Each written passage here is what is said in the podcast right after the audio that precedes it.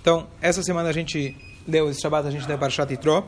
Então, alguns comentários rápidos sobre a Parashá. Primeira coisa, a Torá fala pra gente de que Hashem ele não fez com o povo de Israel a saída que seria mais direta, que economizaria mais pedágios e mais quilometragem, deles irem direto de do Egito para para é, para Israel. Eles poderiam simplesmente fazer uma curva do Egito para Israel, passando o que na época se chamava a terra da Filisteia. E a Torá fala que Hashem fez essa volta, vai a Sev Elohim etam, Deus fez com que eles dessem uma volta para que o povo não quisesse voltar para trás. Porque se fosse uma volta, um caminho reto, seria muito fácil eles voltarem para trás. Pergunta. Então Deus ele deu uma volta inteira, tá certo? Para eles não quererem voltar para trás. Adiantou esse plano divino? Adiantou que o caminho ficou mais longo. Foi mais longo, mas o povo não deixou de querer voltar. Ah, adiantou porque eles não voltaram. Ah. Não voltaram, mas, mas quiseram voltar. Mas Tá também certo? uma vez que quiseram voltar. É? Qualquer problema já queriam voltar. Muito bom. Então, o que acontece? Uma das coisas que aconteceu, na verdade, é, é, eu vi uma explicação do Rabino Jonathan Sachs, ele traz, baseado no, no Even Ezra, que, na verdade, existe uma expressão em inglês, que baseado num fato histórico, o Chaim vai explicar melhor, que chama "bur- burn the bridges. Na verdade, você queima as pontes. Depois que você atravessou a ponte, você queima ela para não ter caminho de volta.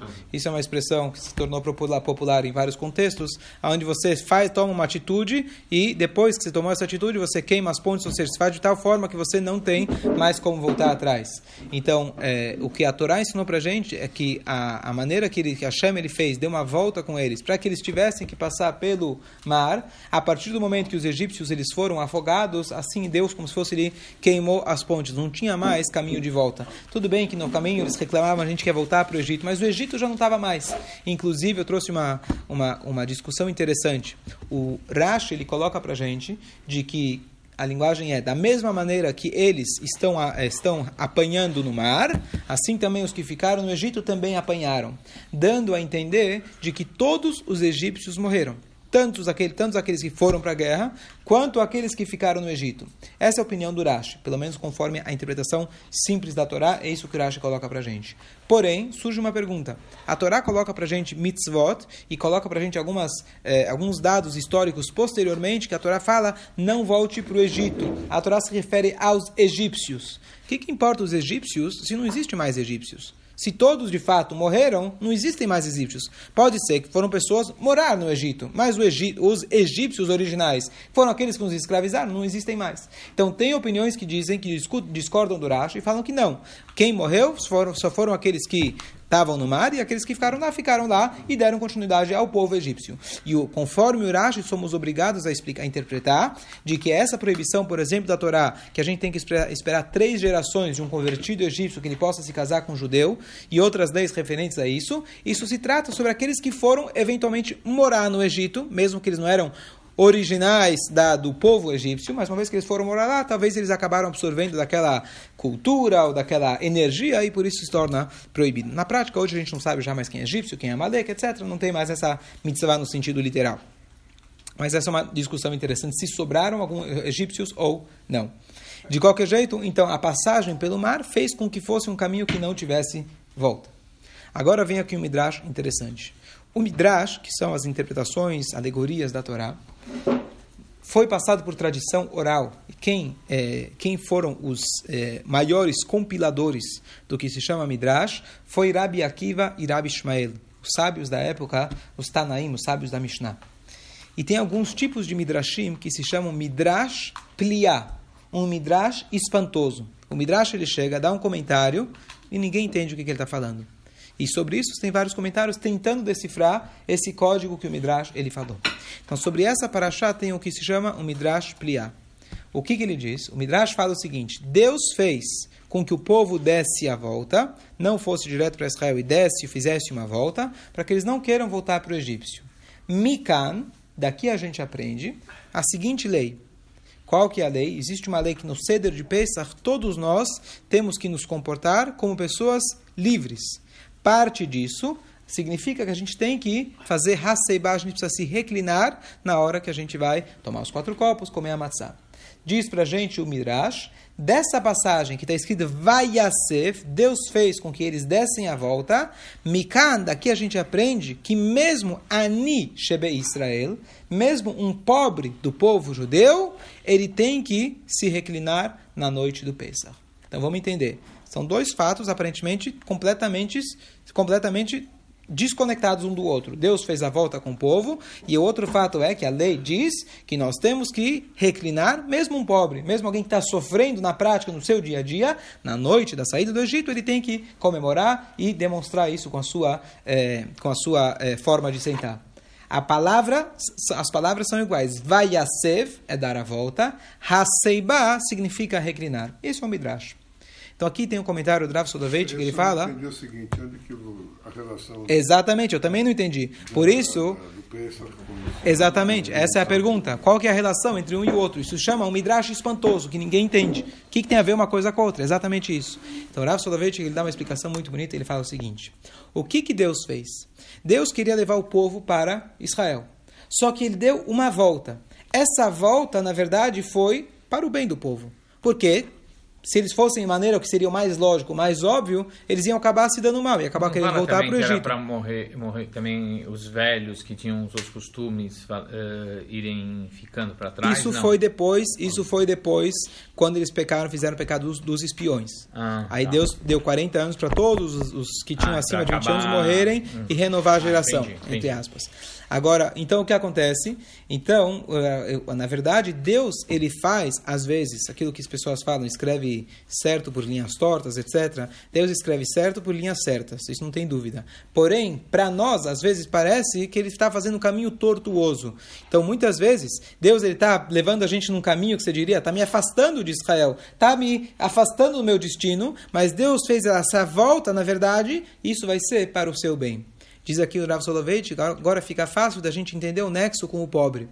O pobre está sentado na noite de Pesach. E você chega e fala para ele, olha, fica sentindo como se fosse uma pessoa livre, está feliz. O que, que eu estou feliz? Estou passando fome no meu dia a dia, estou passando por problemas. O que, que você responde para ele? O povo de Israel passou exatamente pela mesma coisa. Deus fez Haseiba, Deus fez uma volta com eles, porque essa volta, esses caminhos tortuosos, na verdade, no final das contas, foi em prol do povo judeu. Então saiba que apesar que nesse momento você está passando por uma dificuldade, saiba que essa dificuldade Hashem está te colocando para poder te levar para o caminho que vai ser melhor para você. Então essa é a ligação entre os dois. Deus normalmente, muitas vezes ele faz que a salvação nossa não venha em caminhos diretos. Às vezes quando a gente está, como estava o povo judeu, na frente do mar, atrás dos egípcios, do lado não tinha para onde fugir, Hashem ele faz aquilo que o Passuco fala para a gente no Teilim, Me'ain yavo ezri. Do nada vai vir a minha salvação. Nain também se refere a Hashem. O que, que significa do nada vem minha salvação? Às vezes está com um problema, vamos dizer, de Parnassá. E aí você pensa, não, aquele cliente talvez vai dar certo. Tem uma esperança, quem sabe ele, talvez o outro, talvez o outro.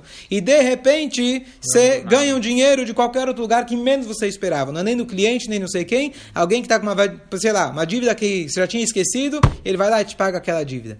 Então Hashem ele faz de tal forma para que você reconheça que veio de Hashem e não referente, e não necessariamente aquilo que você esperava. Então Hashem ele faz vai a ser, ele dá voltas para a gente e o pobre ele tem que, o pobre no sentido literal, no sentido mais abrangente, a gente conseguir reconhecer de que às vezes a gente está passando por dificuldades, mas essa esse caminho tortuoso é para o nosso bem no final. Essa é a, o nexo entre as duas coisas. Com a expressão, você falou? Aí. Com a expressão. No próximo assunto, que o Gaon de Vilna, para você que vai gostar, ele fala o seguinte, a Torá conta pra gente e fala duas vezes. A água era para eles como uma parede, romá, como uma muralha, do lado direito e do lado esquerdo. Assim eles passaram. O Gaon de Vilna ele pergunta se você for ver na Torá, a gramática aparentemente está incorreta. Romá, que se fala em hebraico, significa uma muralha, se escreveria het, Vav, que tem o som de O, Mem, Rei. E nessa passagem da Torá escreve sem o Vav. Dando, quem for ler, na verdade, sem o pontinho, poderia dar margem a ler como Rema. Rema em hebraico significa raiva. Rema. Então, ele fala o seguinte: vamos se colocar lá na situação. Vamos imaginar aquele homem, Nashom Ben Aminadav, foi aquele corajoso que ele teve a coragem de pular no mar, a água foi até as narinas, até que o mar se abriu. Então, na hora que o mar se abriu, qual que foi o sentimento dele que você pode imaginar? Ele falou, uau, o povo inteiro de Israel está passando por causa da minha coragem. E um detalhe interessante que alguém outro perguntou: ele não contava com um milagre divino. Quando alguém pula, pula no fogo, pula na água, contando com o milagre divino, Deus não faz milagre. Ele foi pronto para fazer o que Hashem queria. Ah, eu vou morrer, não vou morrer, não estava preocupado. Ele estava preocupado em seguir em direção a Har Sinai. Certo? Então o mar se abriu. Então quando ele viu isso, foi uma surpresa muito grande para ele. E ele falou, uau, todo o povo de Israel agora está sendo salvo graças à minha coragem. Como que o resto do povo estava se sentindo? Com raiva dele, é isso não? Com raiva de si mesmo perdi a oportunidade. Aqui estava tão óbvio, entre aspas. O que, que eu tinha que fazer? Eu estava pensando em voltar para trás, eu estava pensando em rezar para ah. Deus, eu estava pensando em guerrear, eu estava pensando em me suicidar no mar. Era só eu continuar. Eu perdi a chance da minha vida. Então diz o Gaon de Vilna, por isso está escrito Rema. Eles sentiram raiva deles mesmos e possivelmente eles interpretaram a raiva, eventualmente, a ira de Hashem sobre eles. Vocês perderam a oportunidade, não fizeram a coisa correta. Então aqui vem uma lição muito grande que ele fala pra gente, que a gente, ninguém conta pra gente quando vai ser o mar da sua vida. Ninguém conta quando que vai abrir o mar para você, como vai ser sua grande chance. Mas saiba que às vezes quando você está encurralado de todos os lados, essa na verdade é a sua maior oportunidade de crescimento. Essa é uma frase muito bonita. Então a gente, essa passagem do mar tem várias e várias lições, mas essa a gente aprende da palavra Roma. Eu queria fazer uma pergunta. Última uma passagem interessante, curiosa, que é o seguinte: todo mundo entende quando você é, a famosa a maneira clássica de explicar a abertura do mar é que os judeus entraram. Quando o último judeu saiu, foi quando o último egípcio tinha entrado e o mar se fechou. Então o que acontece foi milagres consecutivos. Primeiro o povo entrou, Deus abriu o mar e depois o mar voltou como ele era. Pergunta. Na verdade, está escrito, Deus fala para Moshe Rabbeinu, pega o seu cajado, bate no mar, para que o mar volte e feche-se sobre os egípcios. Vamos pensar o seguinte, qual que é o estado normal do mar? Líquido. Tá certo? Sim. Então o que, que Deus fez? A noite inteira ficou soprando um vento, segurando, entre aspas, esse milagre, essa façanha fora do comum, de fazer com que ele se tornasse sólido. Então o que, que eu preciso fazer, Hashem? O que, que ele precisa fazer para que o mar volte ao normal? Simplesmente parar de fazer o um milagre. Porque o status quo, o normal é ser líquido. Então a pergunta é, por que Hashem precisa falar, Moshe, bate no mar para que o mar volte. Não, ele já bateu para o mar abrir. Agora é só Deus para o milagre e volta ao que era. Era outro milagre. Ó, oh, então qual que era o outro milagre? Então aqui vem, na verdade, uma explicação que fala o seguinte. Nós falamos na Tfilah, tá no Teilim, Legozer Yamsuf Ligzarim. Deus, ele abre o Yamsuf em partes. Quais são as partes? Então, a forma clássica de interpretar é que ele abriu, na verdade, cada tribo passou por um, como se fosse um túnel, uma passagem separada. Conforme essa explicação, ele fala o seguinte: as passagens eram, na verdade, que enquanto os judeus estavam passando, não era consecutivo e sim simultâneo. Ao Oi. mesmo tempo, os egípcios estavam sendo afogados. Então vamos dizer assim, metade do mar ele estava, os judeus estavam atravessando e ao mesmo tempo os egípcios já estavam sendo afogados. Estou mencionando isso que não é essa a interpretação clássica que as pessoas conhecem. E aqui a gente vê que o milagre na verdade é maior ainda. Não o milagre de Deus abrir e fechar ao mesmo tempo, mas o milagre na verdade é que Hashem quando ele age, ele expressa uma das suas é, características, suas midot certo? Hashem está acima de tudo isso, mas ele tem as 13 atributos. Então, para ele abrir o mar, isso é uma característica de Rahamim, misericórdia, Sim. bondade. E para ele fechar o mar, isso é um ato de gevurah, um ato de severidade.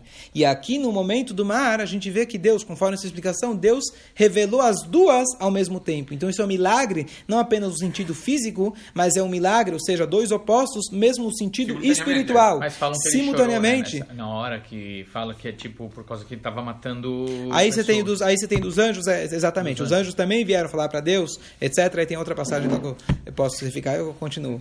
Mas é, mas o ponto é que essa conforme essa explicação, o milagre do Mar Vermelho foi maior ainda, que Hashem fez as duas coisas. Agora tem uma passagem muito bonita. Logo no início da Parashá, a Torá fala que eles pegaram, Moshe Rabbeinu, ele pegou os ossos de Yosef com ele. Famosa história.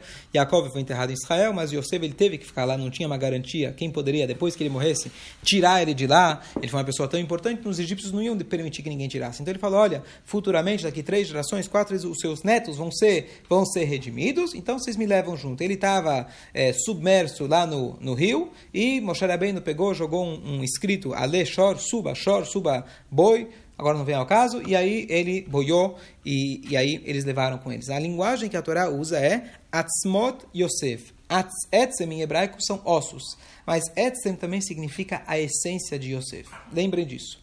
Eles chegaram na, na, na, na, véspera de entrar no mar. A gente fala no Alel, aquela música, Yamra Vayanos. O, o mar viu e saiu fugindo. Que história é essa? Então o Midrash explica para gente de que quando o povo chegou para abrir o mar, o mar, ou seja, o seu espírito, o seu anjo encarregado do mar, ele não queria se abrir. Falou, Deus me mandou aqui com uma função, não posso de repente chegar e mudar só porque você, Moshe Rabbeinu, ele quer. Então teve uma, um diálogo entre eles, pelo menos no sentido espiritual. E aí, o que, que aconteceu? Chegaram então os ossos, na mão de Moshe Rabbeinu, no, no povo estavam trazendo os ossos de Yosef. Quando ele viu Yosef, está escrito Ayamra a Vayanos. Ele viu Yosef, os ossos de Yosef, ele saiu fugindo, quer dizer, ele abriu para o lado. Então, o que, que tem Yosef de especial que Moshe Rabbeinu não conseguiu e Yosef conseguiu? Então, a, o argumento que o Mar ele tinha era o seguinte: por que eu vou fazer um milagre para um povo que não merece? Eles estão vindo do Egito, eles estavam imersos nos 49 níveis de impureza. Eles estão fazendo idolatria tal como os egípcios. Que? Vou fazer milagres? Merecem? Quem foi aquele que deu mérito para eles? é o Yosef, porque o Yosef, ele também foi levado ao pior dos piores, ele foi vendido como escravo sozinho no Egito, ele passou pela tentação da esposa do Potifar e ele conseguiu ficar firme e forte. Disse, e ainda foi preso, pagou caro por isso. Então o que acontece? Moshe Rabbeinu estava dizendo com a, com a mensagem, trazendo Yosef, fala, olha, não vem com história o antepassado desses daqui, certo? Ele foi, na verdade, aquele que estava no Egito, no pior dos piores, e ele conseguiu, ele conseguiu, é, é, ele conseguiu superar. Os Yehudim, eles também têm isso. Cada um deles também tem essa força dentro deles. Está faltando talvez revelar isso, mas todo Yehudi tem essa coragem e essa, essa, essa força de fazer aquilo que Hashem quer. Por isso a linguagem é Atzmot Yosef, os ossos de Yosef. Você acha que é uma linguagem adequada para você falar um tzadik? Pegou os ossos do tzadik. Pegou o tzadik, pegou o corpo dele, no mínimo. Pegou os ossos. Porque ossos, na verdade, significa a essência. A essência de Yosef, a essência de cada judeu. E com isso, o mar se abriu. Daqui a explicação clássica. E aqui vem uma passagem bonita que o Talmud fala para a gente, para de Sotá, que o casamento é difícil, fazer um shidur, fazer um casamento é tão difícil que criar Yamsuf, como a abertura do mar. Por que, que é tão difícil? Então, conforme essa explicação, pelo menos uma das explicações, que é o seguinte: a pessoa, na verdade, quando ele vai procurar um shidduch, às vezes a pessoa tem um ideal na cabeça dele, que ele quer a mulher que seja perfeita, fisicamente, emocionalmente, espiritualmente, etc, etc, etc, etc. Tá certo? E aí, chega o mar e fala para Moshe Rabbeinu, vocês não estão perfeitos, estão muito longe de perfeitos. Qual que é a resposta que Moshe Rabbeinu dá? Olha quem temos aqui conosco, temos Yosef, temos o Etzem, temos a essência. Se você olhar para dentro da pessoa, para o espírito da pessoa, claro que tem que ter mais, mais qualidades além da Neshama etc. Mas quando a gente vai procurar um Shidur, você quer que o mar se abra para você, para de olhar nas coisas superficiais e olha naquilo que é mais importante, olha no Etzem, olha na essência, e aí sim o mar vai poder se abrir. Isso se aplica para quem está procurando o Shidur, mas isso se aplica também para aquele que quer manter o Shidur, para aquele que quer manter o seu casamento. Se a pessoa só olhar no superficial, realmente a gente pode, no superficial nosso, a gente acaba acumulando um monte de, eventualmente, impurezas. Mas se a gente conseguir o tempo todo focar no nosso espírito, focar na nossa essência, tanto em nós mesmos quanto em nosso, em, em relação à sua esposa, marido, etc., a gente vai conseguir ter a abertura do mar diariamente e manter um belo e lindo casamento em direção ao verdadeiro casamento, que era o Har Sinai, para poder receber a Torá. Agora